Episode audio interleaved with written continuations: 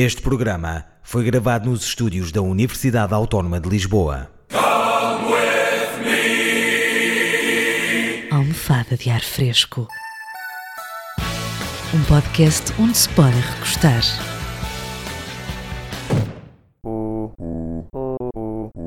Já sabemos todos que este podcast é uma espécie de fuga à realidade. Sim, sim, que nós juntamos-nos aqui todos é para descontrair. Há quem vá para trás de um carro, a brincar com mortalhas. Nós vimos aqui um bocadinho, juntamos-nos em torno desta almofada de ar fresco e ficamos logo melhores. Portanto, usemos a expressão fuga para a frente, como se fôssemos uma blogger de lifestyle ou alguém que vai ao Queridas Manhãs falar sobre pulseiras feitas em macramé. E avancemos já para a notícia: recluso tenta fugir da prisão vestido de mulher. Solta os prisioneiros. Solta os prisioneiros.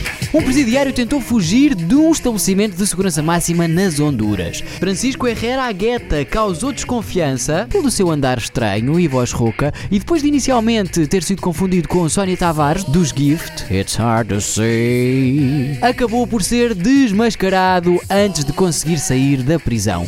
O nosso travesti em fuga estava a usar uma saia comprida, uma peruca, seios falsos e maquilhagem, mas foram os saltos altos que começaram por criar desconfiança nos guardas prisionais. Um deles citou Rosinha, quem nunca, para explicar que foi o andar estranho da suposta senhora que chamou a atenção. Mesmo assim, o homem de 55 anos conseguiu passar por vários pontos de segurança antes de ser apanhado quando lhe pediram que mostrasse o documento de identificação. Foi nesse momento que perceberam que a cara na fotografia era tão parecida com a do senhor como o Nelson Évora com o boneco de neve feito na Serra da Estrela em janeiro e a coisa deu para o torto. De acordo com o jornal El Heraldo, o recuso foi preso em setembro de 2015 por porte ilegal de arma de fogo e homicídio mas tentar fugir vestido de mulher foi a morte do artista. Na internet já sabemos que ninguém se prende por nós, nem pelo bom senso, nem pela noção, e esta notícia, que a partida é uma história que passa despercebida, como uma bandolete no cabelo do Salvador Sobral, quase gerou mais controvérsia que o terço de Joana Vasconcelos. Lúcio Carvalho, por exemplo, ficou cheio de comichões. Demasiado feio para não dar nas vistas, e já há muito tempo aguentou sem coçar os. E Lili Gonçalves concorda. Ao menos podia ter desenhado e pintado uns beiços. Vê muitos filmes, mas treinou pouco. António Borges Martins vem fazer barulho.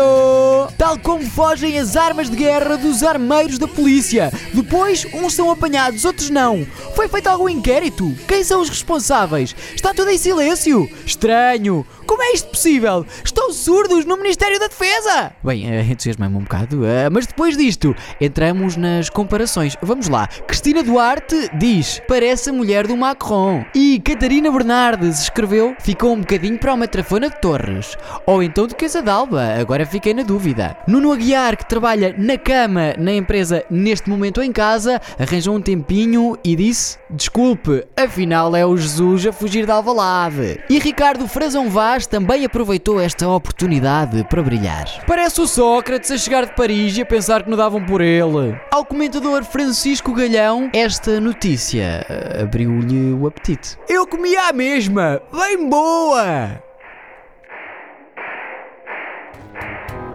Se esta primeira notícia vos pareceu uma monstruosidade, enfim, alguém vestir-se de mulher para fugir uh, da cadeia, ouçam a que aí vem. Esta sim, põe a mão no monstro. Falo-vos de um turista que filmou o monstro de Loch Ness, que não era visto há oito meses, segundo, claro, um especialista no assunto. Agora, um homem publicou na internet um vídeo que alguns dizem mostrar o monstro de Loch Ness, a mítica criatura que viverá no lago Ness, na Escócia. Eu vi vi-o muito ao longe, no lago, perto do castelo, e quando parei a carrinha já estava mais perto. Contou o autor do pequeno vídeo. Outras pessoas também tiraram fotografias. Continuou o homem que, uh, ok, parece que é de trás dos montes, mas não é.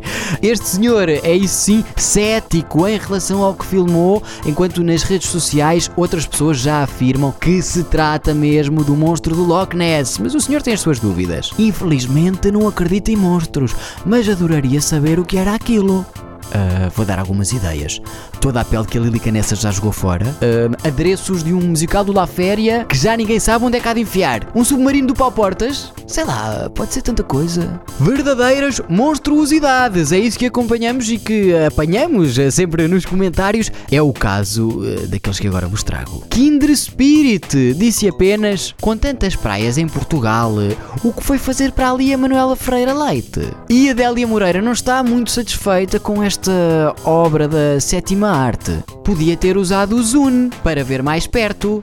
Pode ser um mosquito. Zun, zun, zun, zun, sou uma abelha à procura do mel. António Joaquim Lucas, isto hoje está demais. Não podia perder esta oportunidade para dizer: se fossem Fátima, acreditavam logo. E Nuno Aguiar, oh meu Deus, este brincalhão vai pôr o dedo na ferida. Sim, mais fácil ver o monstro do lago do que ver o Sporting campeão. Pedro Silva abre o espaço reflexão sobre os mídia, uma discussão onde toda a gente tem alguma coisa a dizer. Tinha vergonha de pertencer a uma cadeia jornalística com este método de trabalho. Vocês podiam todos ir dar sangue e deixar trabalhar quem sabe e informa com rigor e veracidade. O senhor ou a senhora que publicou isto, o que é que lhe passou pela cabeça para o fazer? Gostava de saber e perceber. E Pedro Monteiro traz apenas um pouco da sua história ah, para nos fazer entender ah, estes fenómenos mais raros. O meu vizinho, volta e meia, vê um dragão cor-de-rosa ao lado dele no sofá. Será LSD? Fechamos com Filipe Costa e ele não papa esta história. Receita para pataniscas de pota. Alguém? Este e outros programas disponíveis para ouvir e descarregar em radioautónoma.com.